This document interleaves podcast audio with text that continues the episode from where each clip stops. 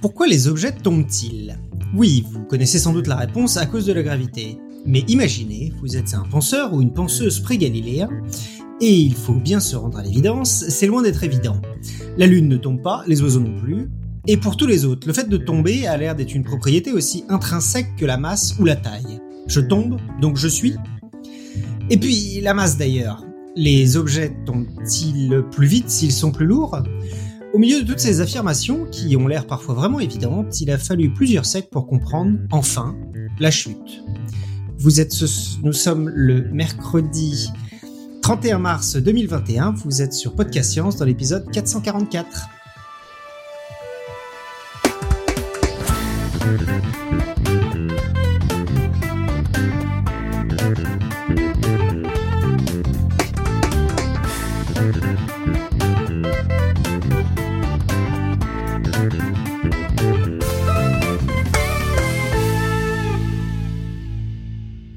Alors ce soir, nous avons, une fois n'est vraiment pas coutume, une table uniquement masculine avec Pascal depuis près de Mulhouse. Salut tout le monde. Euh, Cléora depuis Perduville en Normandie. Salut à tous. Robin depuis Paris. Salut. Notre invité Nils depuis Vanves. Salut. Et donc moi-même depuis Paris. Et donc euh, nous avions déjà reçu Nils dans l'épisode 398 où il était venu nous parler de son du coup avant-dernier livre, Le Neutrino de Majorana. Euh, qui est un très bon épisode. Du coup, je vous le conseille beaucoup. Et donc, euh, si vous voulez l'écouter, merci beaucoup Nils de revenir. Mais c'est avec grand, grand plaisir que je reviens vous parler ce soir. Et donc, euh, Nils revient nous parler de son dernier livre, aussi en lien avec la physique, Vol AF 747 pour Tokyo, dont on parlera un petit peu à la fin. Euh, c'est une invitation qui a été repoussée maintes fois parce que le livre a été repoussé maintes fois à cause du confinement. Mais cette fois-ci, euh, tu es là et donc euh, ce soir, tu vas nous parler de la chute des corps. Et c'est à toi du coup. Eh bien, je chausse mes lunettes et, et, on y va. Alors pour pour pour en guise d'introduction, je vous propose une petite expérience assez surprenante. Euh, je ne vois pas tous euh, nos auditeurs, mais euh, je vois quatre, quatre hommes en face de moi. Je vais vous demander de, de, fermer les yeux. Et comme je vous vois, vous pouvez pas tricher. Ok, voilà. Eh, non mais oui, fermez les yeux. Attention, vous êtes prêts? Bon, vous êtes prêts? J'enclenche la machine à remonter dans le temps. On parlait des anniversaires tout à l'heure. C'est parti, elle démarre. Ça y est, vous avez un an de moins, deux ans de moins, trois ans de moins, dix ans de moins, vingt ans de moins, trente ans de moins, quarante ans de moins. Stop, stop, stop, stop. Vous arrêtez. Vous êtes assis sur votre chaise haute devant une purée carotte, betterave, brocoli, que votre père peine à vous faire manger, on comprend pourquoi. Il compte sur vos petits instants d'inattention pour à chaque fois que vous regardez ailleurs, vous glisser une cuillère de ce mélange dans la bouche. Vous le sentez, hein Alors, pour se faciliter la tâche, qu'est-ce qu'il fait? Il vous tend votre hochet favori. Vous le secouez et il vous échappe. Mais alors, qu'est-ce qu'il se passe à ce moment-là dans votre petite tête? Personne ne le sait, mais pour la première fois, vous prenez conscience que votre jouet est tombé.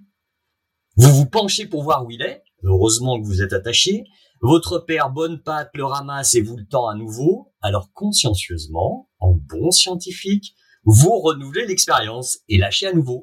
Et c'est carrément magique. Alors là, c'en est fini de la purée carotte, betterave, brocoli. Hein. Votre père ne vous en fera plus manger une cuillère de plus, fasciné que vous êtes parce que vous venez de découvrir la gravité. Sur Terre, quand on lâche un objet qui a une masse, on discutera d'ailleurs, est-ce que tous les objets ont une masse? Eh bien, celui-ci rejoint le sol, tout seul, comme un grand. Vous pousserez la découverte de la gravité euh, à vos dépens plus tard quand vous apprendrez à marcher, mais on n'en est pas là. Vous pouvez réouvrir les yeux, nous sommes revenus en 2021. Je pense que vous avez dû traverser cette petite expérience. En tout cas, moi, je l'ai revécu par intérim avec mes trois fils. C'est incroyable. À un moment, on prend conscience que les choses tombent. C'est vraiment un phénomène fascinant. On apprend à le connaître, à le dompter, à l'utiliser. Marcher, c'est utiliser la gravité. Hein. on l'oublie parfois, hein, mais il faut pencher son centre de gravité pour entraîner le phénomène de marche. Et puis, on prend tout doucement conscience qu'on ben, on ne peut pas y échapper. Vraiment, mais alors pourquoi est-ce que les montgolfières et les avions volent? Pourquoi est-ce que la Lune ne tombe pas? Pourquoi est-ce que les occupants de l'ISS s'en soucient comme d'une guigne de la gravité? Pourquoi les bateaux ne coulent pas? Pourquoi les petits aimants flottent au-dessus d'un supraconducteur? Et puis, faut-il vraiment avoir une masse pour subir les effets de la gravité? Bon, essayons de répondre à toutes ces questions, tâchons de comprendre comment les scientifiques sont parvenus à expliquer ce phénomène de la chute des corps. Et comme toujours, cette histoire commence avec Aristote. Euh, pour ce savant grec, disciple de Platon, lui-même disciple de Socrate. Alors, la chute des corps, tenez-vous bien, est une conséquence directe de l'organisation du cosmos. Ce dernier est structuré en deux parties, le monde sublunaire et supralunaire. La frontière entre ces deux mondes est l'orbite de la Lune. Au-delà, c'est donc le domaine des astres et des dieux, qui est parfaitement constant, rempli d'éther, et dont les objets sont animés de mouvements circulaires uniformes. On les observe à l'œil nu depuis la Terre. En deçà de cette orbite de la Lune, c'est au contraire le monde des transformations et des variations des quatre éléments. Alors ils sont très connus, hein, la terre, le feu, l'air et l'eau. Aristote précise que chaque élément possède un lieu naturel. Les éléments lourds, la terre et l'eau, vont vers le centre de la Terre confondu d'ailleurs avec le centre de l'univers. On en reparlera très vite. Et les éléments légers, donc euh, l'air et le feu, eux, se dirigent naturellement vers le haut. Alors il y a des un petit distinguo. Aristote précise que l'élémentaire est le pesant absolu. Il va toujours vers le centre de la Terre. Le feu est le léger absolu. Il monte toujours vers le haut. Et les deux autres éléments, alors là, ça commence à un petit peu, voilà, euh, petites approximations, ils sont ben, un petit peu pesants et légers en même temps. Ça va dépendre des euh, circonstances. D'accord? Euh, Ceci étant, les plus lourds vont toujours sous les moins lourds. Et cette théorie explique, d'après Aristote, pourquoi la Terre est ronde, puisque chaque élément solide est attiré ou tend à plonger vers le centre de la Terre, ce qui explique donc la rotondité de la Terre. Donc, pour Aristote, et c'est un premier pas, on est en 350 avant Jésus-Christ, les corps tombent car c'est dans leur nature. Tout simplement. Évidemment, ou évidemment, euh, mais je pense que nos auditeurs ont l'habitude, Aristote euh, n'a pas fait que du bien hein, en science, euh, et on va mettre un petit moment avant de, réfuter cette thèse, notamment des quatre éléments, et puis cette thèse concernant la chute des corps. Et c'est euh, uniquement au XVe siècle, donc euh, près de 1800 ans plus tard, que Nicolas Copernic, en s'appuyant sur les écrits de Aristaque de Samos, va euh, ébranler le système aristotélicien en refusant le géocentrisme. Pour lui, le Soleil tourne autour de la Terre, et c'est si pardon, si le Soleil tourne autour de la Terre, c'est juste une question de point de vue, ce qui est plutôt pas mal vu pour le coup. C'est, euh, ce sont sa rotation sur elle-même et sa rotation autour du Soleil qui expliquent les mouvements apparents du Soleil. Bien joué, Monsieur euh, Copernic. Ainsi, euh, bah, la Terre n'est plus le centre de l'univers et du coup, eh bien, la théorie du lieu naturel d'Aristote ne tient plus. L'astronome polonais reprend toutefois ses thèses d'Aristote sur la forme sphérique de la Terre et la généralise aux autres planètes. Pour lui, les corps chutent, car un morceau séparé d'une planète tend à rejoindre cette planète pour s'y réunir. Ce qui c'est bon, c'est pas mal, euh, ambitieux. C'est une sorte de, de théorie euh, plus, euh, ça ressemble plus à de l'électromagnétisme en fait, qu'il y a des choses qui s'attirent euh, plus spécifiquement. Ouais, un petit peu finalement, on retrouve ce. ce... Après, on est vraiment dans le dans le qualitatif. Hein, voilà, on explique avec les mains des choses qui sont quand même compliquées, sans expérience derrière. Et pour lui donc, ben un morceau de terre que vous éloignez de la terre tombe sur la terre, mais ça serait pareil pour un morceau de lune. C'est-à-dire que si vous pouviez mettre un morceau de terre sur la Lune, celui-ci redescendrait automatiquement sur la Terre. Et si vous preniez un morceau de Lune que vous ameniez sur la Terre, celui-ci retomberait sur la Lune. Bon, ok. Je vois que c'est un petit peu euh, euh, flou. Bon, on continue au XVIe siècle. C'est euh, Johann Kepler qui va apporter sa pierre à l'édifice sur l'explication de la chute des corps. Euh, il est resté célèbre pour ses trois lois empiriques sur le mouvement des astres, mais il va aussi revoir l'explication de la gravité et il va franchir un sacré pas. Tout d'abord, il va désinguer le mouvement vers le haut des éléments légers décrits par Aristote. Pour lui, si des corps montent, c'est que des corps plus lourds se glissent dessous, les poussant ainsi vers le haut. Aristote avait dit quelque chose d'à peu près similaire, mais euh, pour lui, il n'y a plus de lieu naturel pour le feu qui serait de monter, c'est que quelque chose de plus euh, lourd s'est glissé sous le feu pour le faire grimper. Euh, mais surtout, il pense que la gravité résulte d'une attraction par un autre corps apparenté. Et là, eh bien, on parlait de l'électromagnétisme, il, va la comparer au morceau de fer qui attire, qui est attiré par un aimant. Si l'aimant est immobile, alors le morceau de fer va venir s'y coller. Eh bien, pour lui, ça va être la même chose d'une pierre et de la terre. La terre est immobile, j'écarte la pierre, elle va venir s'y coller. C'est déjà un, pas qui est franchi. Et puis il va même plus loin parce qu'il va affirmer que cette attraction est mutuelle. Ça c'est balèze quand même. C'est-à-dire que pour lui, la terre attire la pierre, mais la pierre attire la terre. Là déjà, il y a vraiment euh, quelque chose qui, euh, qui a été compris. Euh, et bah, on peut penser, enfin on peut penser, il n'est pas si loin finalement d'établir la loi de gravitation universelle. Il écrit même dans Astronomia Nova que deux corps voisins et hors de la sphère d'attraction d'un troisième corps s'attireraient en raison directe de leur masse. Donc, euh, pour ceux qui connaissent un petit peu les travaux de Newton, dont on va bien évidemment parler, on voit que ben bien joué C'est mal là, oui. Ouais, c'est bien joué. Là, il y a de l'intuition là. Une très très belle intuition, hein, très très belle intuition. Et du coup, eh ben c'est le premier à expliquer le phénomène des marées comme l'attraction de la Lune sur l'eau de la Terre on est en, en 1600, hein, d'accord? Donc c'est quand même euh, c'est joli. Euh, alors il y a un truc amusant, je suis obligé de vous le dire, c'est que la corrélation entre les marées et les mouvements de la Lune était connue depuis l'Antiquité. C'est normal, on les observe, d'accord, assez aisément. Mais c'était le caractère, euh, et je mime des guillemets, ça passe sûrement moins bien dans un podcast que en vidéo, mais c'est le caractère humide de la Lune qui expliquait cette attraction de l'eau de la Terre par la Lune. Euh, toutefois, pour Kepler, cette gravitation n'est pas universelle. ça c'est marrant, hein. il dit bien qu'elle se fait entre corps apparentés, donc pour lui le Soleil n'attire pas la Terre et les autres planètes. La Terre attire un morceau de Terre, mais le Soleil n'attire pas la Terre. Donc il était pas loin, et en même temps il y avait encore du travail à faire avant d'arriver aux travaux de Newton. Mais du coup, contrairement à Copernic, il dit que la Terre et la Lune sont euh, apparentées de même nature, quoi, contrairement au Soleil. Il y a quand même un... Euh, peut-être, ouais. Ah, cette fameuse boule de feu, elle intrigue hein, elle aussi. Euh, on voit bien que c'est quand même pas la même chose que chez nous, quoi. Donc bon, voilà. Et puis là, on commence, on va vraiment commencer à parler de science. Non pas qu'on n'ait pas parlé de science, hein, on est, euh, voilà, euh, ce sont de grands scientifiques. Kepler était un grand scientifique. Aristote a apporté finalement sa pierre à l'édifice. C'est en essayant de le contredire que la science a avancé dans beaucoup, beaucoup, beaucoup de domaines.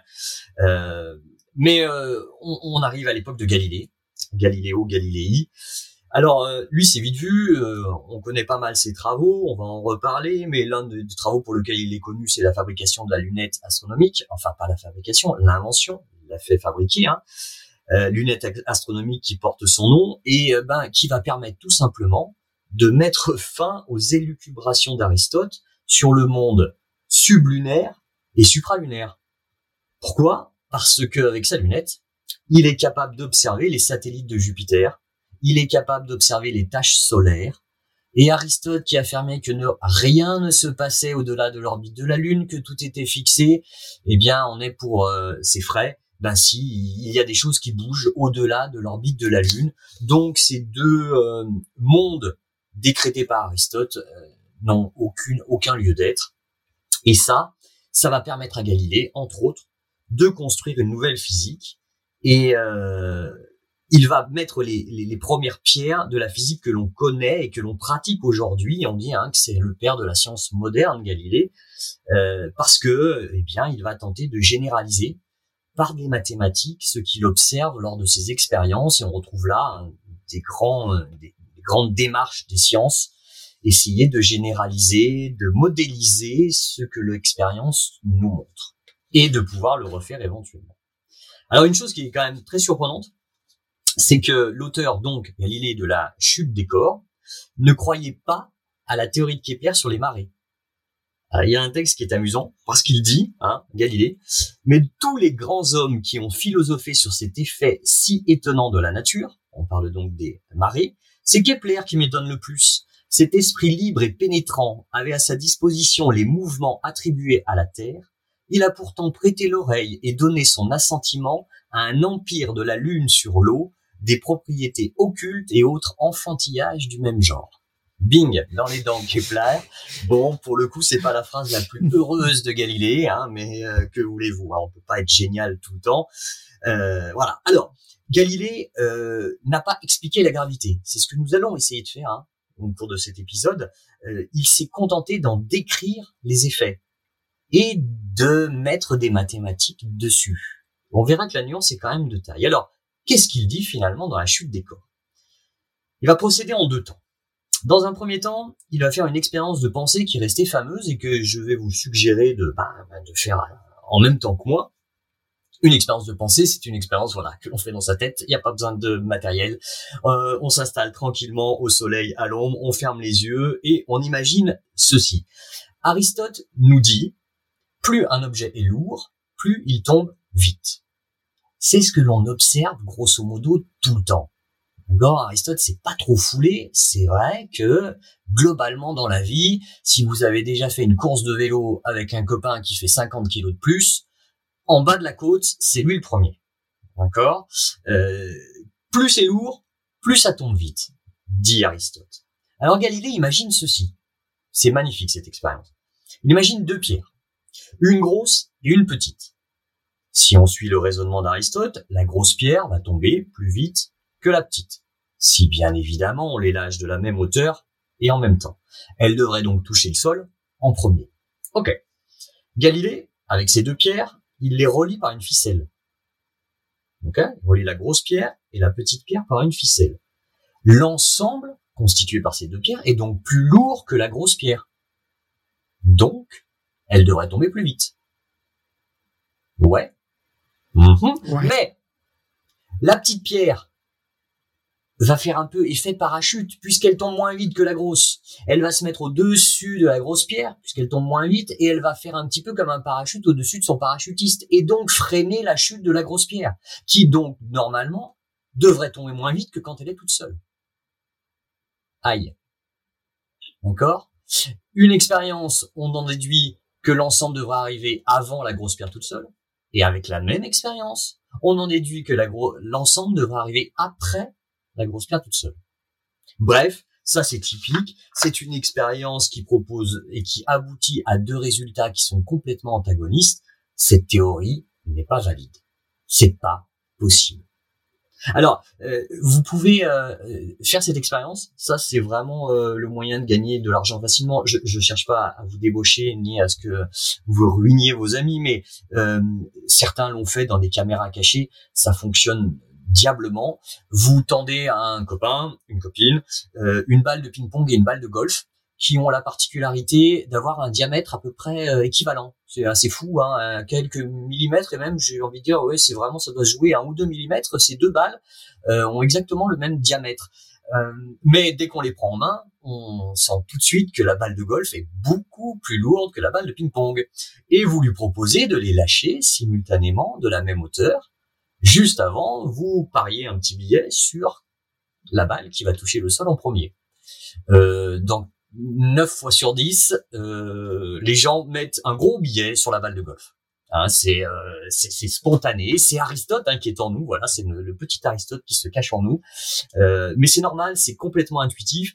Et puis quand il lâche les deux balles, eh bien on s'aperçoit qu'elles touchent le sol simultanément. Alors simultanément, Hein, on n'est pas là euh, au millième de seconde ni micro, euh, à la microseconde, mais à l'œil nu, c'est presque impossible à voir. Si elles sont bien lâchées de la même hauteur, les deux balles de ping-pong et de golf touchent le sol en même temps.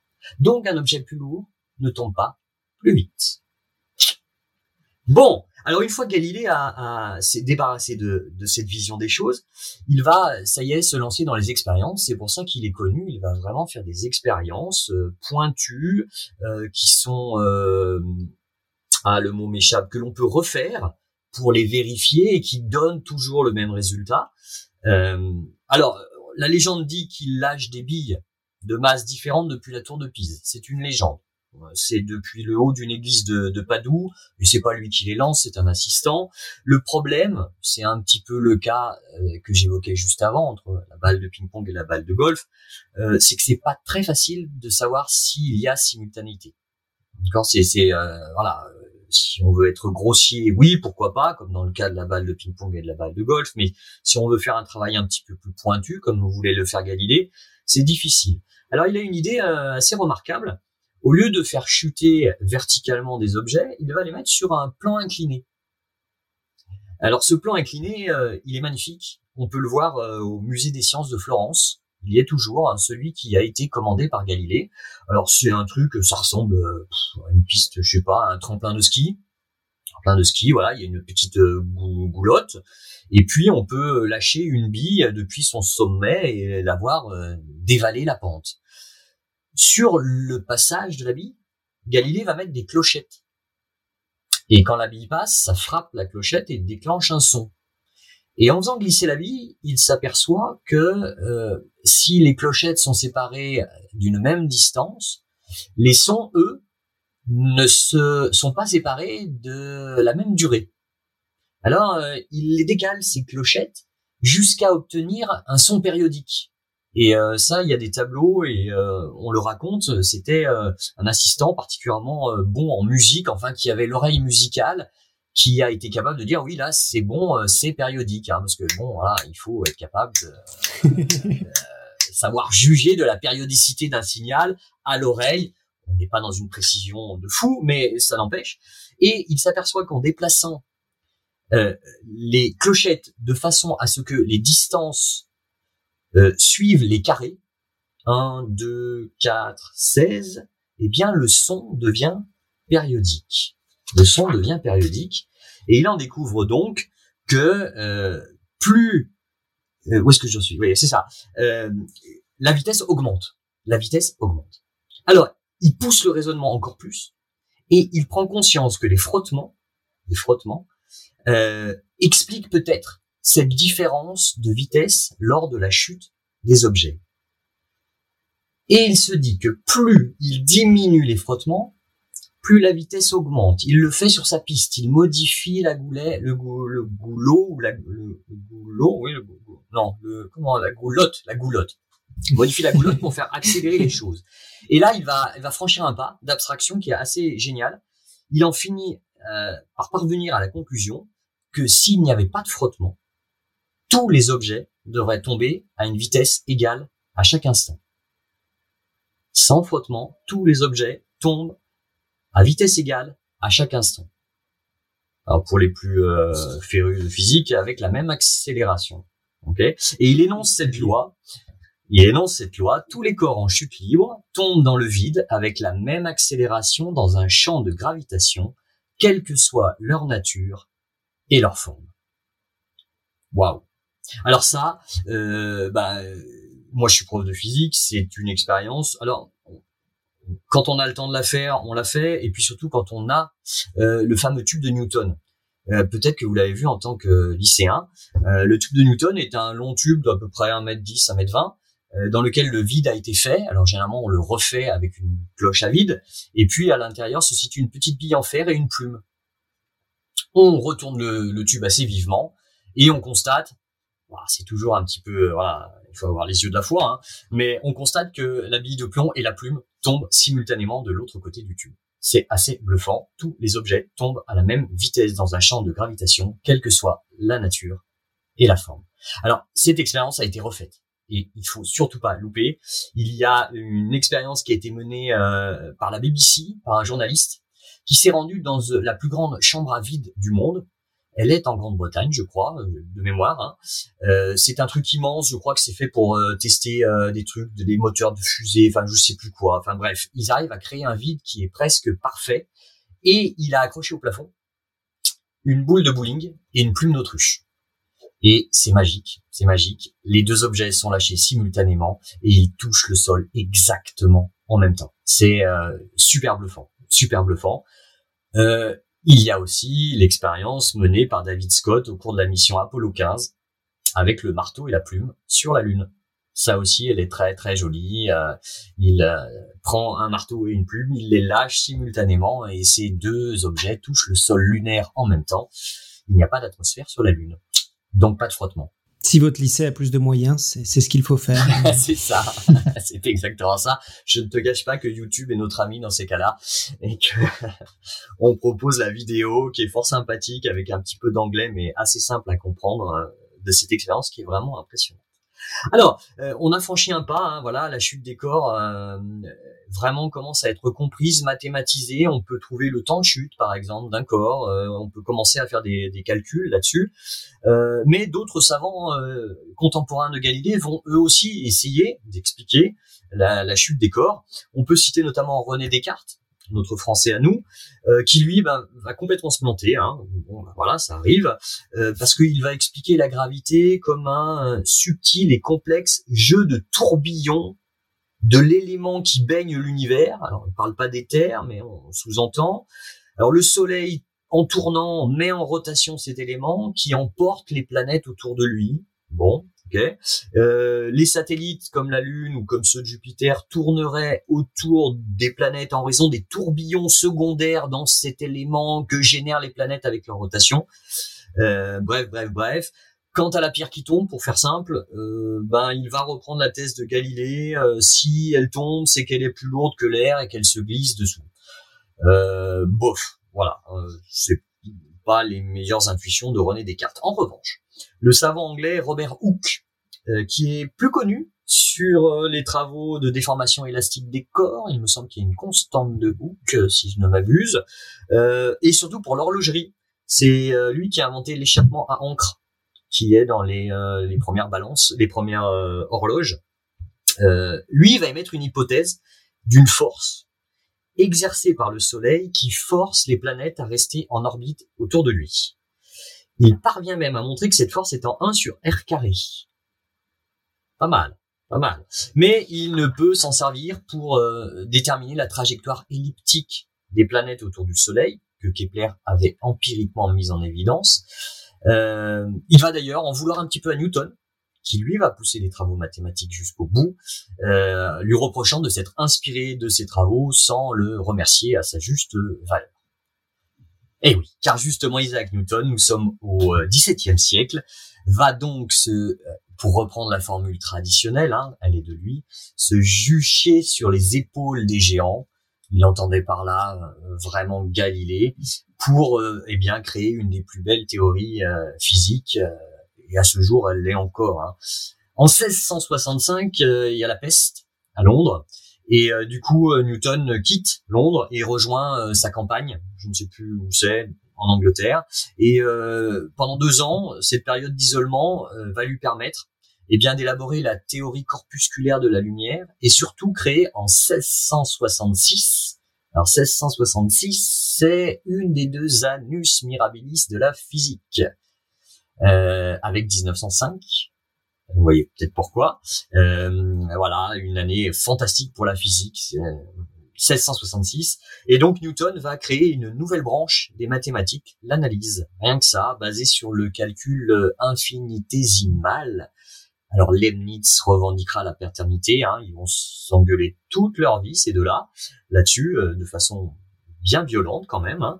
Euh, le calcul infinitésimal, il y a la dérivation, il y a les intégrations, et puis il va pouvoir mettre en place les outils qui lui seront nécessaires pour publier en 1687 son œuvre majeure, Philosophae Naturalis Principia Mathematica, principe mathématique de la philosophie naturelle, dans laquelle il va énoncer les trois lois qui portent son nom, Première loi de Newton, deuxième loi de Newton, troisième loi de Newton, aussi connue sous les noms de principe d'inertie, principe fondamental de la dynamique et le principe des actions réciproques, et aussi la théorie de l'attraction universelle. Qu'est-ce qu'elle dit cette théorie? Eh bien, elle dit que les corps qui ont une masse s'attirent avec une force proportionnelle au produit de leur masse et inversement proportionnelle au carré de la distance qui les sépare ouf.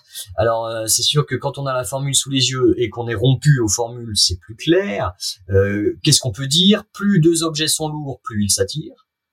Plus deux objets sont proches, plus ils s'attirent. Ça se résume à peu près comme ça. D'accord?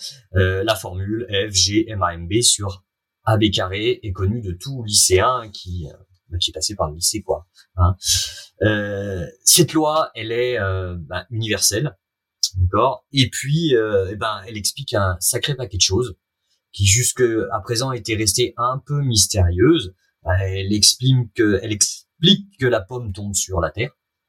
Voilà, la terre et la pomme ont des masses et donc elles s'attirent en fonction de leur masse et inversement proportionnelle à la distance qui les sépare. Euh, mais elle explique aussi pourquoi le Soleil attire et garde la Terre en orbite. Il explique pourquoi la Terre retient la Lune en orbite. On a la première théorie fiable sur la chute des corps.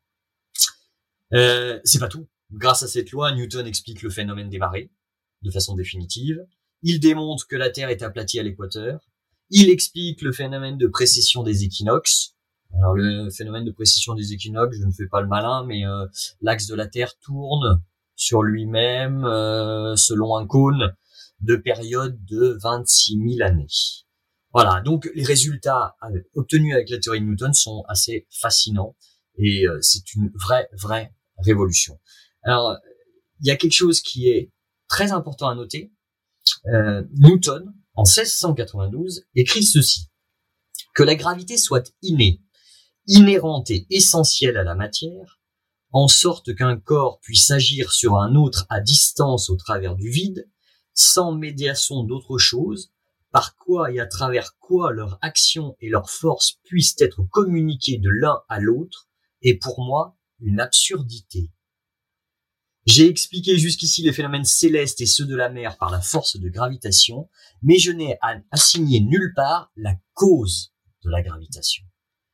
Je n'ai pas pu encore parvenir à déduire des phénomènes la raison de ces propriétés de la gravité, et je n'imagine point d'hypothèse. Alors ça c'est balèze quand même, c'est fort, c'est-à-dire que euh, Newton, et d'ailleurs comme Galilée, avoue qu'il s'est contenté de décrire, de modéliser la chute des corps sans en comprendre la cause. Très très c'est puissant ça hein c'est-à-dire que il explique le phénomène il est capable de le modéliser il est donc capable de prévoir ses effets mais il ne comprend pas pourquoi il existe il ne comprend pas pourquoi il existe on appelle ça une théorie effective qui explique les effets mais qui n'explique pas la cause alors euh, ceci étant cette théorie elle est trop belle elle est trop belle. Tous les calculs que l'on peut faire avec euh, fonctionnent. Euh, c'est une merveille. C'est une merveille. Euh, je non, je ne voudrais pas dire de bêtises. Je crois que c'est comme ça qu'on a trouvé Uranus, mais il n'y a pas un astronome parmi nous qui serait un peu plus féru. Non, le Verrier, Uranus, je crois que c'est ça, grâce à la théorie newtonienne. toutefois, bon, il y a quand même des contemporains de Newton qui, bah, Huygens par exemple, ont du mal à satisfaire, et bien justement du mystère qui entoure cette force à distance oui, cette force, on, est capable de la modéliser, d'en prévoir les effets, mais pourquoi est-elle là? Alors, il essaye de, de l'expliquer en se raccrochant à la thèse de Descartes, avec ces espèces de tourbillons, bon, marche pas terrible. Au XVIIIe siècle, Pierre-Louis Moreau de Maupertuis, lui, va défendre bec et ongle les travaux de Newton, en, en affirmant finalement que la cause importe peu. Voilà, il fournit des résultats tellement euh, extraordinaires qu'après tout, d'où vient ce phénomène de gravité? Peu importe, on est capable d'en prédire les effets, c'est bien suffisant. Euh, de nombreux savants d'Alembert Bernoulli lui emboîteront le pas et feront donc triompher ces thèses quantitatives de Newton au détriment de tentatives de compréhension qualitative de Descartes et de Huygens. On peut notamment citer les travaux de Cavendish, 1792, alors euh, qui détermine, à l'air d'un dispositif assez célèbre, Johan, je sais pas si tu as la photo là, tu arrives à, la mettre, euh, eh bien la valeur de la constante de gravitation universelle qui figure dans la loi d'interaction euh, newtonienne, le fameux grand G, 6,67, 10 puissance moins 11, on a souvent tendance à mettre SI derrière parce que les unités sont un peu galères. Euh, cette expérience est magnifique elle aussi, hein, et l'appareillage est, très très beau. Euh, avec deux grosses boules attirées par deux petites boules et puis un fil de torsion, il arrive à trouver cette valeur. Bref, c'est un véritable succès que cette théorie de la gravitation universelle. Véritable succès scientifique. Euh, au 19e siècle, euh, Faraday, lui aussi, a du mal à croire à l'apparition de cette force de gravitation à distance instantanément, car c'est bien de ça dont il s'agit. Pour Newton, ça l'étonnait que cette force puisse apparaître instantanément entre deux objets massiques. Euh, eh bien, Faraday va, en parallèle avec les travaux qu'il mène sur le magnétisme, élaborer la notion du champ gravitationnel. Le champ gravitationnel est créé par une masse autour d'elle, et quand une seconde masse est introduite dans ce champ, alors apparaît une force gravitationnelle. C'est aussi un principe de physique qui est assez important, le champ. Euh, c'est pas mal, c'est pas mal, mais alors, euh, le problème est toujours entier. Quel est le support de ce champ Est-ce que c'est le fameux éther dont parlait déjà Aristote et qui, on est en 1900, est toujours d'actualité? Par support du, champ, est-ce que tu peux un tout petit peu développer peut-être pour... Euh... Ah, alors, un petit peu développer. Hmm. Euh, le champ, c'est vraiment quelque chose qui n'est pas facile à faire comprendre aux élèves. C'est ouais, plus abstrait, je crois qu'il y a pas. Aux auditeurs aux auditeurs et aux, élèves. Euh, pardon d'avoir pris les auditeurs pour mes élèves. Je me suis enflammé. Euh, c'est l'habitude des visios euh, de l'enseignement à distance. Voilà. Euh, le chant n'est pas vraiment pas une chose euh, simple à expliquer, vraiment très très abstraite. Hum, et surtout en plus sur ce support du champ. Euh... Si on reprend l'image de, de, Descartes avec un tourbillon. Ouais, pourquoi pas, pourquoi pas. Euh, l'image de Descartes donnerait plus envie de voir une onde D'ailleurs, je pense que c'est plus ça qu'il avait en tête. Et là, il faut quand même un support matériel. Euh, le champ. Euh... Alors le champ. Ouais. Est-ce que ça serait pas, est-ce que ça serait pas pour une analogie? Alors est-ce que, c'est trop, euh, est-ce que c'est trop simplifié comme analogie? Est-ce que ça serait pas l'équivalent euh, de ce champ qu'on chercherait pour la gravité de ce que l'air est pour le son, par exemple? Ce support matériel qui permet au son de se propager? Eh bien, ouais, je pense que à l'époque, c'est comme ça que c'est vu. Maintenant que tu le dis, c'est peut-être bien ça, effectivement. Et on cherche ce machin qui est équivalent à l'air, qui permettrait à la gravité de se propager. Hmm. C'est déjà ça qui permettait, soi-disant, à la lumière de se propager. Mhm. Alors c'est pour ça que voilà, bon, la lumière, on ne savait pas encore que c'était un champ électromagnétique, euh, une onde électromagnétique, avec des champs qui se déplacent. Donc euh, Peut-être comme ça. Bon. D'accord. C'est pas grave, parlons d'Einstein. D'Einstein. on est arrivé enfin à, euh, eh ben on va on va évoquer la deuxième annus mirabilis de la physique. Euh, Einstein naît le 14 mars 1879 à Ulm, qui est dans l'empire allemand à cette époque, et euh, eh bien il va révolutionner lui aussi la physique. Hein, on le sait euh, de, de, multiples façons. Euh, dans de multiples domaines de la physique et nous on va essayer de s'intéresser eh bien à la chute des corps puisque c'est le sujet de, cette émission. Alors la révolution Einstein va se faire en deux temps avec deux théories qui vont révolutionner la physique. En 1905, euh, la première pierre avec la théorie de la relativité restreinte. Le jeune ingénieur au bureau des brevets de Berne tire un trait définitif sur l'éther.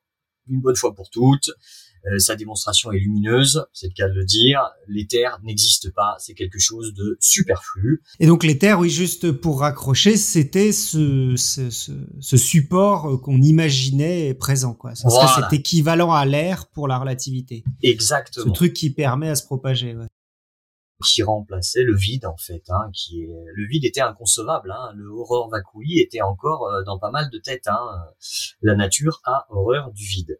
Euh, alors, éliminant l'éther, il va poser deux principes fondamentaux pour sa relativité restreinte. Euh, un, les lois de la physique sont les mêmes, quel que soit le référentiel. Alors ça, Galilée l'avait déjà euh, un petit peu évoqué en disant que le mouvement n'était rien.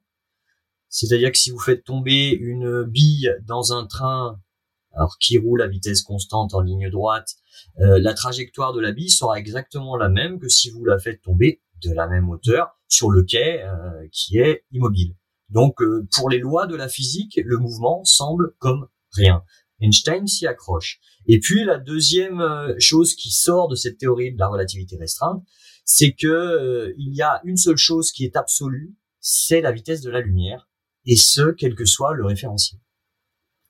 Alors, pour respecter ces deux principes-là, Einstein est obligé, eh bien, de déformer le temps et l'espace. Alors, le but de l'émission n'est pas de refaire euh, une émission sur la relativité restreinte. Hein, euh, je vous renvoie aux émissions passées et peut-être euh, aux émissions futures. Hein, on ne cessera pas d'en parler, c'est quand même assez joli. Mais effectivement, ce n'est plus comme dans la théorie newtonienne. Le temps n'est plus le même pour tout le monde. Il est propre à chacun dans son référentiel. Alors ça, c'est effectivement une, une, révolution qui est très difficile à entendre. Hein. C'est, euh, c'est complètement contre-intuitif. On ne l'observe jamais sur Terre. On ne l'observera jamais de notre vivant. Alors on l'observe via des applications, hein, le GPS, voilà, pour, pour, citer les plus connus. Mais euh, c'est bien comme ça. Le temps n'est plus euh, absolu. Les distances non plus. Les distances se contractent suivant le référentiel, suivant la vitesse des référentiels l'un par, rapport à l'autre. Bref, tout ceci amène Einstein à considérer euh, non plus d'un côté euh, l'espace avec ses trois dimensions et de l'autre le temps qui filerait sur un axe unique, mais à considérer le tout comme l'espace-temps. L'espace-temps. Alors euh, là, il y a un problème. Il y a un problème. Newton, dans sa théorie de la gravitation, dit que deux corps s'attirent proportionnellement à la masse et inversement proportionnel à leur distance, mais surtout instantanément. Instantanément. C'est-à-dire que dès que vous mettez un objet massique dans le champ de gravitation d'un deuxième objet, apparaît, naît une force de gravitation. Alors ça, c'est un petit peu contrariant euh, pour Einstein, puisque euh, la distance entre les deux corps n'est pas nulle. Ça voudrait donc dire que l'information gravitationnelle se propage instantanément, c'est-à-dire à une vitesse infinie. Donc en gros, ça voudrait dire que dès qu'il y a un objet qui apparaît quelque part dans l'univers, tous les autres objets de l'univers d'un coup sont au courant. Exactement. Ce qui sous-entendrait que l'information est passée à une vitesse infinie. Or, Einstein a bien dit qu'il y a une vitesse absolue et indépassable qui est celle de la lumière dans le vide. 299 792 458 mètres par seconde, je crois, hein, je crois, de mémoire. Euh, c'est mieux que les décimales de pi, ça, Robin. Hein. ça ne va pas, ça ne va pas, ça ne va pas. Euh, D'autre part, la théorie de la relativité restreinte n'est valable que pour des référentiels en transformation, en translation rectiligne uniformes les uns par rapport aux, autres. Ce qui vous en conviendrait est un cas quand même assez euh, restreint de mouvement d'un référentiel par rapport à l'autre. Euh, bref, il a compris qu'il avait encore pas mal de boulot. Ça va lui prendre quand même dix années, 1905 à 1915, pour essayer de généraliser sa théorie de la relativité restreinte et expliquer enfin euh, la gravitation. Euh, alors, c'est une idée, j'adore, c'est connu, hein, euh, certains d'entre vous l'auront peut-être sûrement déjà entendu, mais euh, c'est une belle histoire, je trouve, et puis qui est parlante. C'est une idée un peu saugrenue qui va être à l'origine de ses réflexions en 1907, en 1907 pardon, idée qu'il a, il l'a répétée de partout, qu'il a considérée comme la plus heureuse de sa vie. Il observe des ouvriers qui travaillent sur le toit en face qui remettent des tuiles euh, en face du bureau des offices de Berne. Et euh, l'un d'eux échappe une tuile. Et là, il, s'imagine l'ouvrier tombant avec sa tuile. Et il se dit ceci, si, si je tombe, je ne sens plus l'effet de mon poids. Parce que tout ce qui tombe avec moi, mon chapeau, mon parapluie, mon chien, ma tuile, tombe exactement de la même façon. Et ça, Galilée nous l'avait dit. D'accord? Donc je les regarde autour de moi et je n'ai plus l'impression de tomber. Tout est en apesanteur autour de moi. Le poids semble avoir disparu. Alors que, on est bien d'accord que c'est le poids qui est responsable de la chute. C'est-à-dire que d'un seul coup, on a un petit peu, euh, euh, on confond la cause et l'effet. Je tombe à cause du poids et pourtant je ne ressens plus les effets du poids. Mm-hmm. Alors, il y a une expérience qui est bluffante là-dessus. Parce que, euh, comme dit comme ça, c'est vrai qu'on se dit, mais euh, bon, Einstein, ok, euh, je vois pas en quoi ça peut être une idée heureuse de voir un gars qui tombe. et pourtant, alors juste pour vérifier ça, ça, ça c'est vraiment bluffant. Vous prenez une bouteille d'eau, vous la remplissez, vous percez un tout petit trou vers le bas, alors pas dessous, hein, vers le bas, afin qu'un petit jet d'eau se forme. Une petite fontaine, quoi, une petite fontaine. Euh, on sait que la colonne d'eau appuie sur les molécules d'eau qui sont en bas, euh, ça s'appelle la pression, et puis l'eau gicle. Ensuite, vous montez sur une table et vous lâchez la bouteille. Vous aurez la surprise de constater que pendant la chute, l'eau ne gicle plus. C'est, euh, il faut le voir, il faut le voir, c'est tout con, mais pardon, c'est tout bête, mais c'est assez surprenant. vraiment, l'eau ne gicle plus pendant la chute. Alors, euh, faites attention parce que par contre, quand ça touche le sol, euh, là, ça y va pas mal. quoi. Hein. C'est une bouteille en plastique, mais euh, oui, quand on tombe, on a l'impression de ne plus avoir de poids. Alors, comment est-ce qu'il va interpréter ça? La deuxième loi de Newton nous dit que la somme des forces extérieures est égale à la masse du système multipliée par son accélération. Est-ce que la loi F égale ma vous rappelle quelque chose? Quand vous tombez, la seule force qui s'applique sur vous, c'est votre poids. mg. Donc, quand vous tombez, le poids est égal à mg, or les forces sont égales à ma. Donc, mg est égal à ma. Votre masse multipliée par la l'intensité de la pesanteur est égale à votre masse multipliée par l'accélération que vous avez. Et donc, on en déduit en simplifiant les deux masses que votre accélération est celle de la pesanteur vous chutez à, avec une accélération de 9,81 mètres par seconde au carré. Mais ça, c'est vrai si on peut simplifier les masses.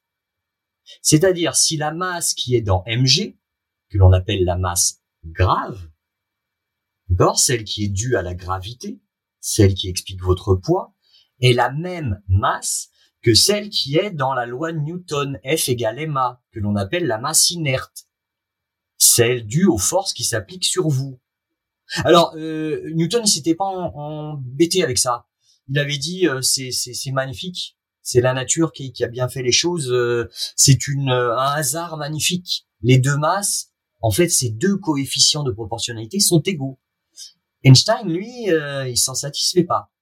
Il conçoit que c'est derrière ce petit miracle, c'est-à-dire l'égalité de ces deux masses, celle qui intervient dans l'accélération et celle qui intervient dans la gravité, qui sont les mêmes, que se cache la clé du problème. Parce que c'est vrai que c'est quand même, pour euh, revenir peut-être aux auditeurs, c'est vrai que moi, j'ai une fois pensé effectivement à quel point c'est surprenant en fait que ça de, enfin s'il n'y a pas de, il y en a un qui est un coefficient de de qui s'applique dans le cas de la, la gravité et qui est donc c'est ce mg et dans l'autre cas c'est une propriété intrinsèque d'un objet, il a une masse mais qui va s'appliquer du coup dans tout un tas de forces différentes, qui va être euh, relié à un tas de trucs. Et c'est vrai qu'il n'y a pas de, ça donne quand même un truc qui a l'air d'être assez particulier sur la gravité d'un coup, que la gravité a l'air d'être. Euh, Alors après, on peut euh, s'en s'en affranchir assez aisément parce qu'il y a quelque chose aussi qui est assez, pour le coup, instinctif.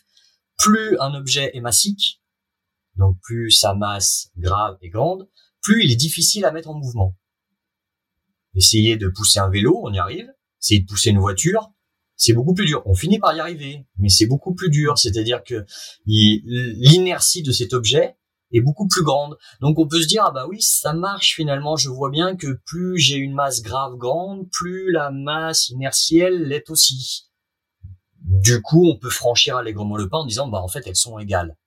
Einstein lui il voulait pas, ça l'embêtait. Alors euh, il va faire une, autre expérience de pensée. Il est connu pour avoir fait un sacré petit paquet, hein, des expériences de pensée, Einstein. Euh, bah, je vous propose de d'essayer de, de, la faire à votre tour. Vous êtes donc euh, dans une boîte fermée, sans fenêtre, en plein milieu de l'espace.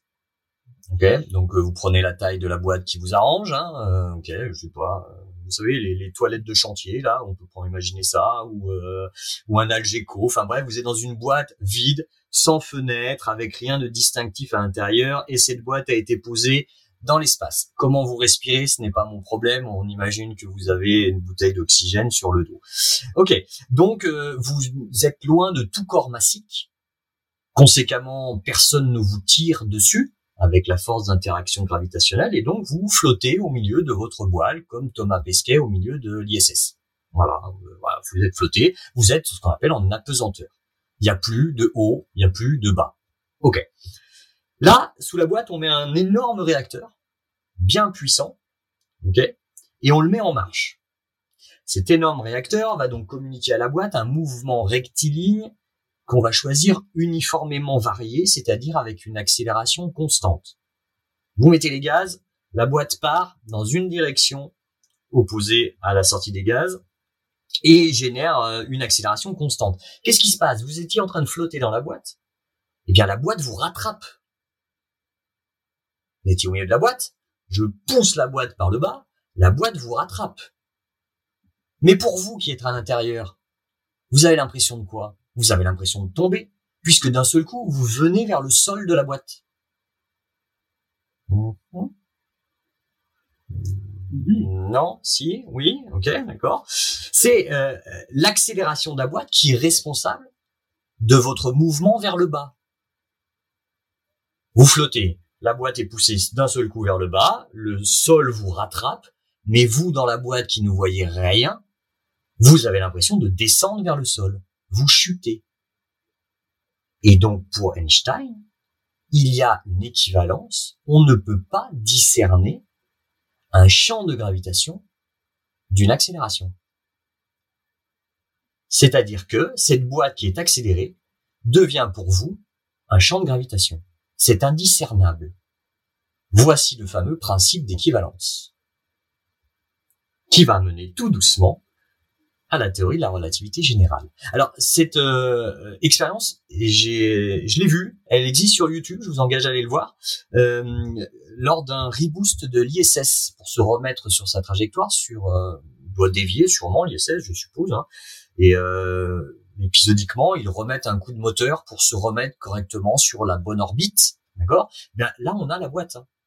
on a la boîte et euh, un des euh, spationautes, euh, cosmonautes, astronautes, je ne sais pas, un des hommes à bord, euh, se filme et il a son appareil photo devant lui. D'accord. Euh, il a son appareil photo devant lui et c'est top parce qu'il sait exactement au moment où on va mettre les moteurs. Donc l'appareil photo flotte devant lui et au moment où l'ISS euh, est poussé par les moteurs, on voit l'appareil photo qui tombe c'est-à-dire qu'il vient vers l'avant, vers la caméra, là où poussent les moteurs. C'est exactement le principe de la boîte d'Einstein. C'est-à-dire que d'un seul coup, cette accélération se transforme en force gravitationnelle pour cet appareil photo. Allez voir cette petite vidéo, elle est, euh, elle est assez, euh, assez amusante, assez amusante. Donc, Einstein a posé son principe d'équivalence. Et alors là, ça se complique un petit peu il va faire une autre expérience de pensée, on en est à la troisième, mais j'en aurait bien d'autres à citer, euh, celle du manège en rotation. Alors celle-ci, elle est euh, assez euh, compliquée à expliquer, voire très compliquée à expliquer. Retenons que cette expérience le convainc que la géométrie plane que nous utilisons n'est plus valable dans un référentiel accéléré et qu'il va devoir l'abandonner au profit d'une géométrie courbe. Oui, ça se complique. Donc voilà, ne rentrons pas trop dans les détails. L'expérience montre aussi qu'un mouvement accéléré déforme l'espace et déforme le temps.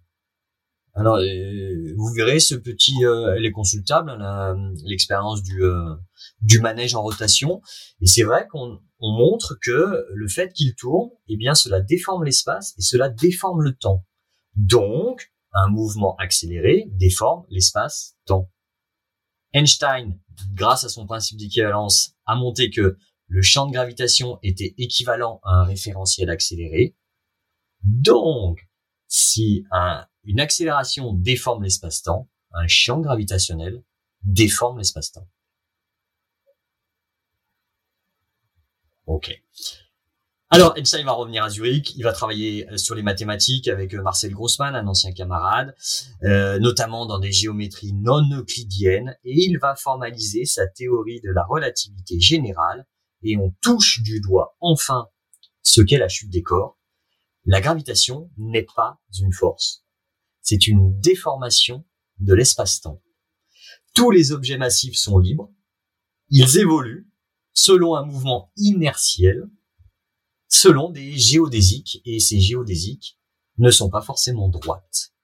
Et donc, il n'y a plus de chute libre des corps, mais des trajectoires de moindre courbure. Waouh On est arrivé à l'explication intrinsèque de la gravitation. Ce n'est pas une force, c'est une trajectoire dans l'espace-temps. Si cet espace-temps est courbé, eh bien, ma foi, Ça explique pas mal de choses, comme par exemple que la Terre tourne autour du Soleil. Bon, pour finir, Einstein va faire euh, coller son idée de la gravitation avec les principes énoncés dans la relativité restreinte. On ne peut pas aller plus vite que la lumière, donc du coup, quand je mets une masse, ça perturbe et ça déforme l'espace-temps. Eh bien, euh, cette déformation ne peut pas se propager euh, à une vitesse infinie, comme le suggérait Newton avec sa force d'interaction gravitationnelle. Cette déformation va générer une onde exactement comme une, euh, une, petite vague se crée quand on jette un caillou euh, dans un lac. Et Einstein va montrer que cette onde se déplace à la vitesse de la lumière. L'information gravitationnelle ne se déplace plus instantanément, comme dans la mécanique newtonienne. Elle n'est plus instantanée. C'était quelque chose qui était un petit peu euh, perturbant pour pas mal de physiciens. Et grande révolution en 2015, le 14 septembre, ces ondes gravitationnelles auxquelles Einstein si les avait euh, postulés, il n'avait fait que les postuler, ont été mises en évidence par euh, l'expérience euh, LIGO. Donc c'est un vrai succès sur toute la ligne. Voilà, donc plus de chute décor, mais un déplacement sur des lignes de moindre courbure. Waouh, c'est sûr que c'est c'est costaud. Pour ma part, je ne vous cache pas que je préfère en rester à la théorie newtonienne, qui explique beaucoup de choses, qui est quand même plus simple à entendre, plus simple à comprendre, et qui explique pas mal de trucs. Alors, euh, ben, pourquoi les avions volent? Par exemple, les avions semblent échapper à la gravité puisqu'ils sont capables de se maintenir en l'air. Bien, on sait qu'en fait, c'est une histoire de pression. Les ailes sont fabriquées de telle façon que la pression de l'air est bien supérieure sous les ailes que sur les ailes et génère donc une force que l'on appelle pressante qui compense le poids, c'est-à-dire l'effet de la gravitation. Chaque fois que l'on lutte contre la gravitation, c'est ce phénomène-là qui est en cause, c'est-à-dire que il y a une autre force qui compense la gravitation. La montgolfière, pareil. La montgolfière, une force compense euh, le poids qui tire la nacelle vers le bas, et cette force, c'est la poussée d'Archimède avec euh, un gaz qui déplace beaucoup d'air et qui donc subit une force pressante vers le haut. Les bateaux qui ne coulent pas, parce que la gravité existe, hein, quand on prend un caillou et qu'on lâche dans une piscine, il va au fond, la gravité s'exerce euh, aussi euh, dans l'eau d'une piscine. Ben, on est toujours pour les mêmes raisons. Si le bateau ne coule pas, c'est qu'une force s'oppose au poids qui le tire vers le bas, vers les abysses, cette force, là encore, c'est la poussée d'Archimède. Il convient d'écarter et de prendre le plus de place dans l'eau. Ça, c'est pareil, petite expérience euh, simplette, mais euh, ô combien parlant, je trouve, avec des enfants notamment. Hein. une boule de papier d'aluminium coule. La même boule que vous dépliez en forme de bateau flotte. Ça, c'est toujours euh, amusant à voir. Euh, voilà, faites un petit bateau en alu, euh, flotte. Vous réduisez la, même, la même quantité d'aluminium en boule, ça coule. Ça coule. Poussée d'Archimède. Alors, la Lune. Pourquoi est-ce que, du coup, la Lune ne nous tombe-t-elle pas dessus? Eh bien, en fait, elle ne fait que ça. Elle nous tombe dessus depuis 4,5 milliards d'années. Elle ne cesse de nous tomber dessus. simplement, à sa création, on lui a impulsé une vitesse. On lui a impulsé une vitesse et donc elle tombe sans jamais toucher le sol. Elle ne fait que tomber. Elle est finalement en orbite. Euh, mais la Lune est attirée par la Terre. Si on arrivait à stopper le mouvement de la Lune, elle nous tomberait dessus euh, bel et bien, sans aucun problème. Elle est, elle est en orbite. Pourquoi est-ce que les astronautes dans l'ISS euh, flottent? Ben, Ils ne flottent pas ils tombent. Mais comme tout tombe autour d'eux, comme disait Einstein, ils n'en ont pas l'impression. Leur poids semble avoir disparu. Il est toujours là, mais la station qui est autour d'eux tombe. C'est exactement comme euh, l'ouvrier qui tombe avec sa tuile. L'ouvrier, c'est la station ISS, la tuile, c'est l'astronaute. Tout tombe, mais ils ne s'en rendent pas compte. Les causes et les effets se sont confondus. Ils sont en apesanteur. Apesanteur. Alors en parlant d'apesanteur, personnellement, moi je, je, rêve de faire ça. Je, je sais qu'on peut le faire. C'est pas donné. C'est de faire un petit vol dans le l'avion 0G euh, qui permet euh, d'offrir à ses euh, passagers un petit moment d'apesanteur. Alors même plusieurs moments d'apesanteur.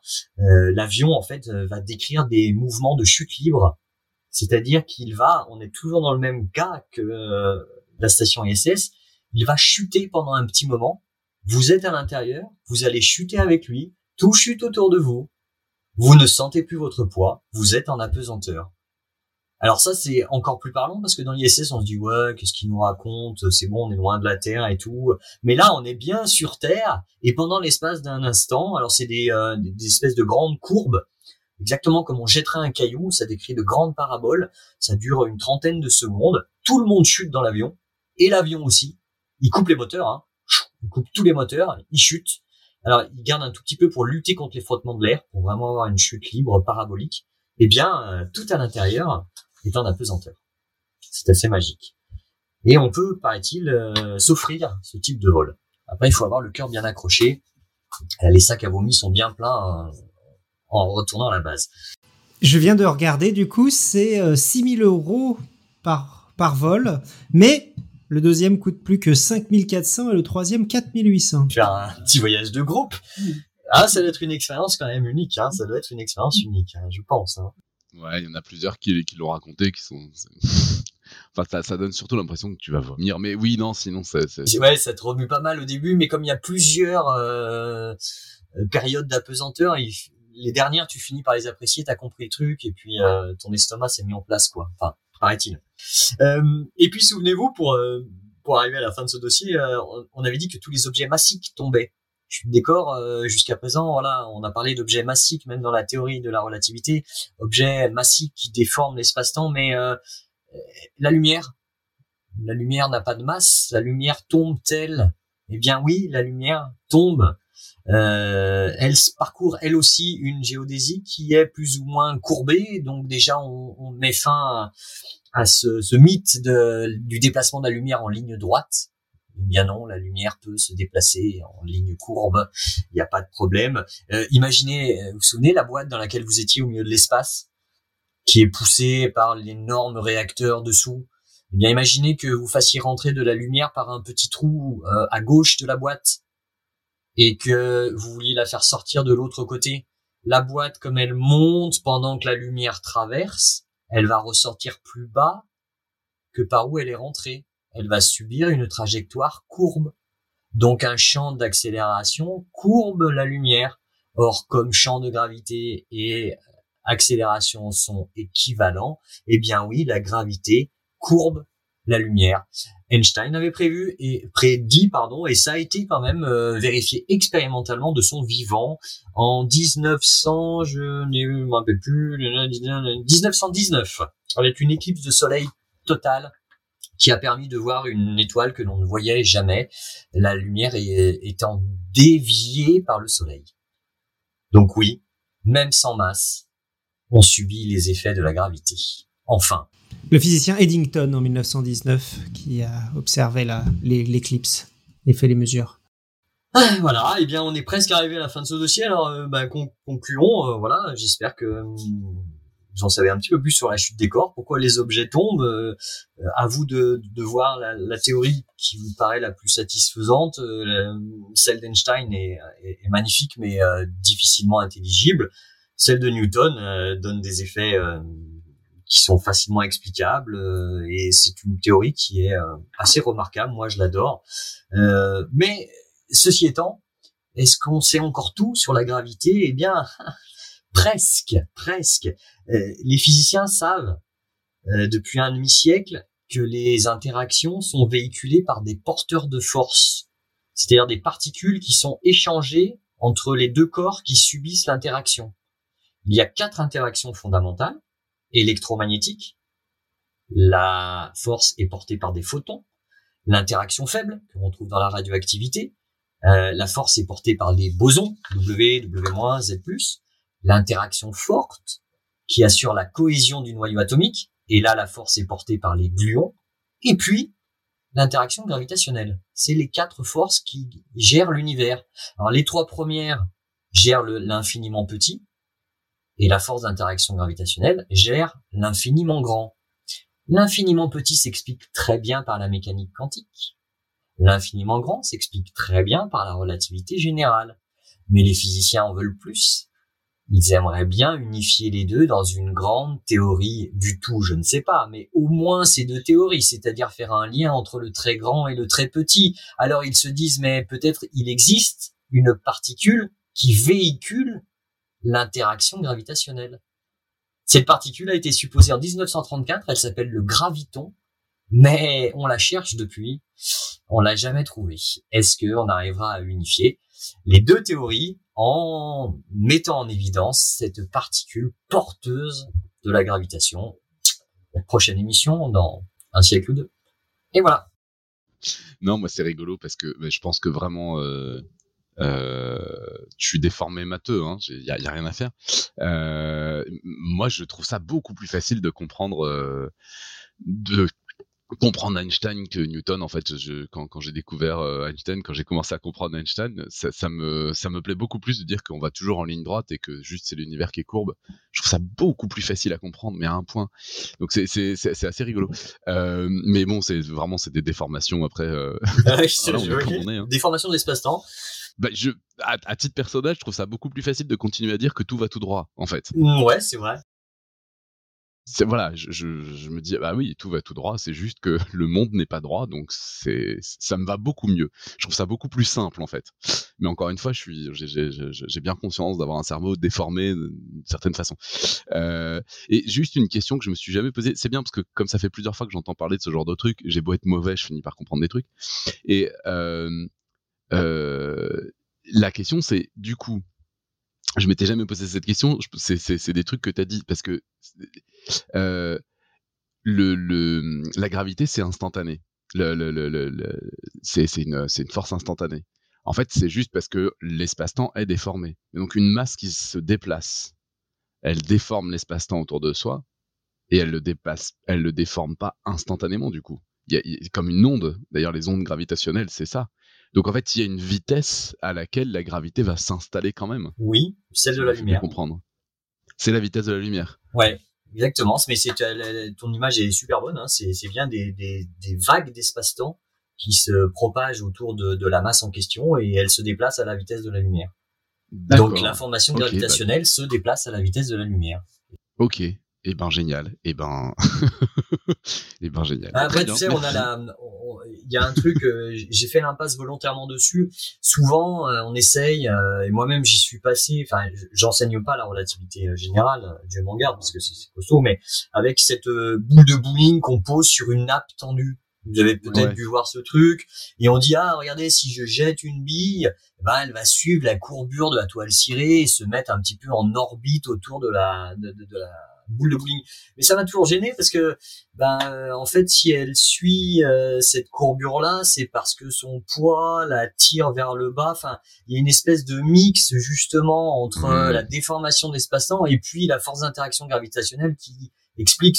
Enfin, je trouve qu'elle est un peu hum, foireuse cette euh, cette analogie. Sans compter qu'en plus c'est en trois dimensions. Alors là, imaginez. Euh, bonjour la galère, quoi. Mais c'est vrai que c'est pas forcément simple quand même. Hein. C'est pour ça que j'admire les cerveaux qui arrivent à.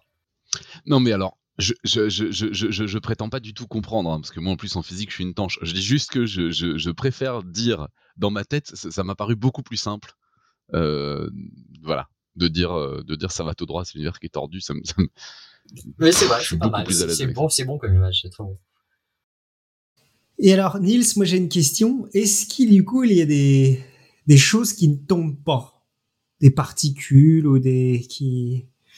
Euh, T'as dit que la lumière était euh, tombait, etc. Et c'est une question du coup que je me pose. Est-ce que tout tombe finalement? Est-ce que Eh ben, euh, alors euh, je souffre euh, contre contre ordre ou contradiction d'un de, de, nos auditeurs, mais à ma connaissance, oui, tout tombe.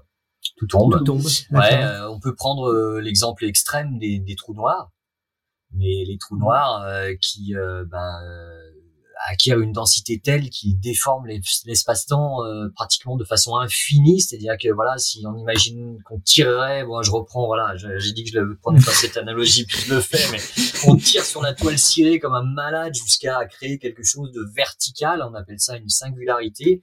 Tout tombe dans un trou noir. Il n'y a pas une mhm. particule qui échappe au trou noir. Ni même la lumière, bien évidemment, euh, son nom de trou noir, quoi.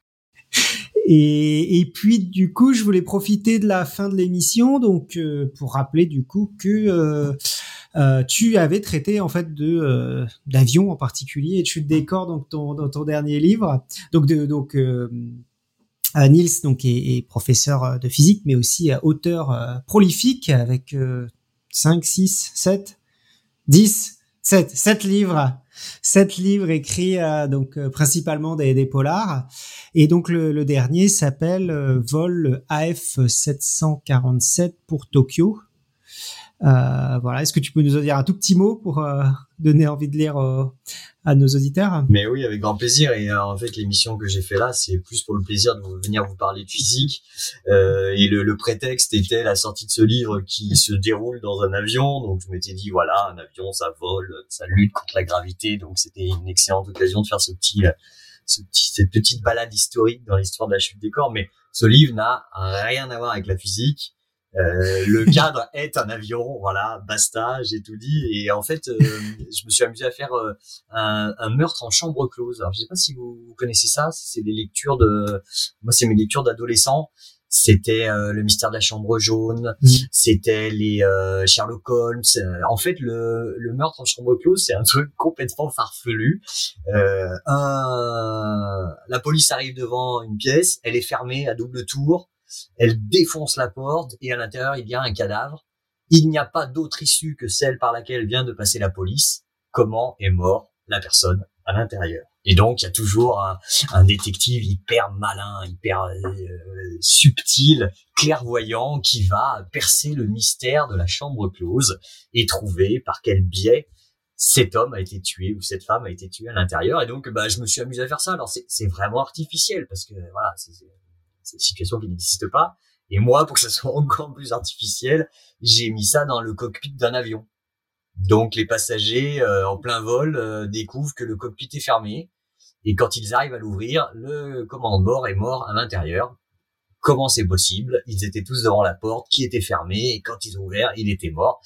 Et il y a bien évidemment un vieux flic à la retraite qui va eh bien, enquêter un peu old school, quoi, un peu à la Colombo, euh, à la Hercule Poirot. Bah, D'ailleurs, il s'appelle Pierre Choulot, qui est un anagramme de Hercule Poirot, pour percer le ah. mystère de ce cockpit clos. Et je me suis bien amusé, je, voilà. Donc euh, c'était le seul lien avec l'émission de, de, ce soir. Voilà. D'accord. Non, moi, en tant que matheux, euh, tu t'es permis d'utiliser le mot infini au moins trois fois. Je note, je note. Je ne juge pas, mais je note. L'infini n'est pas tabou en, en sciences physiques. Mais justement, non, il était très bien appliqué parce que tu as dit que justement le fait qu'il y avait un infini, une vitesse infinie, mettait mal à l'aise un physicien et donc. J'ai entendu parler de d'aller dans l'infiniment petit, euh, la physique des particules et l'infiniment grand. Euh, non, non, non, non, non. Mais ça, j'ai bien entendu. C'est un abus de langage. c'est, c'est, euh, comment on appelle ça? C'est un élément de langage de physicien, l'infiniment petit, l'infiniment grand. C'est même un, un, bouquin dans mes toilettes qui s'appelle comme ça. Tout le monde. c'est vrai. C'est bon, Robin. S'il a un bouquin dans ses toilettes, ça veut dire que c'est vrai. en informatique, l'infini est vraiment très mal lu, par contre. Hein. Juste. Euh... Oui, c'est vrai. Non, sinon dans la chatroom globalement, ça a dit que c'était bien. cool, cool, cool. Bah oui, parce que pour le coup, autant jusqu'à Newton, euh, c'est un sujet que je maîtrise bien, autant après, euh, il m'a fallu bosser. Alors, je conseille d'ailleurs à nos auditeurs, en fait, j'ai, j'ai pas mal bossé sur le, le livre d'Einstein lui-même sur la relativité. Euh, qui s'appelle, je crois, Comprendre la relativité générale. Euh, L'introduction est croustillante, parce qu'il vous dit, euh, oui, si vous êtes un lycéen de bon niveau, il n'y a pas de problème, ça va le faire. ouais, ouais, ouais, euh, merci Albert. On attaque le premier chapitre, effectivement, ça le fait. Il pose des règles en bâton, euh, en bois, sur la Terre et tout, on comprend à peu près. Puis commence deuxième chapitre, troisième chapitre. Alors, la relativité restreinte, on y arrive encore, en s'accrochant bien. À la relativité générale, ça demande à être lu, relu, re-relu et on comprend pas tout. Donc le lycéen de bon niveau, il faudrait vraiment qu'il soit de très bon niveau. Mais tu sais le, niveau du bac maintenant, c'est terrible mon bon monsieur. Alors on a une question que j'ai oubliée que de Lapoiras euh, qui nous demande je me permets de reposer ma question car cela me taraude. J'imagine assez bien l'idée globale de la trajectoire en ligne droite dans un espace courbé. Mais cela me semble être une forme de théorie effective comme on parlait avec Newton. Ma question, qu'est-ce qui explique la déformation de l'espace-temps par un corps massique au-delà de la simple constatation du fait? Ah, euh, alors j'ai fait l'impasse sur l'équation de la relativité générale euh, que j'invite notre auditeur à, aller voir avec les tenseurs impulsion énergie. Alors là, voilà, par exemple, je suis en terrain glissant, hein, je l'avais mise, euh, ça a été euh, mathématisé hein, par Einstein, hein, vraiment. on voit bien le lien entre masse et énergie, déformation et mouvement. c'est plus effectif parce qu'en fait, le truc, c'est que la, relativité générale montre qu'il n'y a, en fait, il n'y a pas de gravité. C'est ce que disait euh, Robin. Euh, tout le monde se déplace en ligne droite. Nous nous déplaçons en ligne droite tout le temps. D'accord? Nous ne chutons pas. Nous nous déplaçons en ligne droite sur euh, notre trajectoire d'espace-temps. Voilà. Donc en fait, on peut pratiquement dire, ça s'appelle relativité générale. Hein, ça s'appelle pas la théorie de la gravitation. donc ça explique bah en fait, d'ailleurs, peut-être ça n'explique pas la chute des corps, ça, ça raye du tableau euh, la chute des corps. On ne chute pas vraiment, ça veut pas vraiment dire grand-chose. On se déplace dans l'espace-temps, en ligne droite. Oui, oui, du coup, effectivement, moi, ça me paraît plus très effectif, ça, ce genre de choses. Effectivement, tu... Enfin, c'est autant effectif que, qu'est-ce que ça veut dire qu'une ligne droite, quoi. Mais oui. Oui, c'est, forcément, ça doit être sujet à débat. Euh, c'est, euh, voilà, bon, par effectif, j'entendais qu'effectivement la théorie de Newton euh, permet, grâce aux mathématiques, de prédire les effets de la gravité assez, euh, de façon assez euh, remarquable.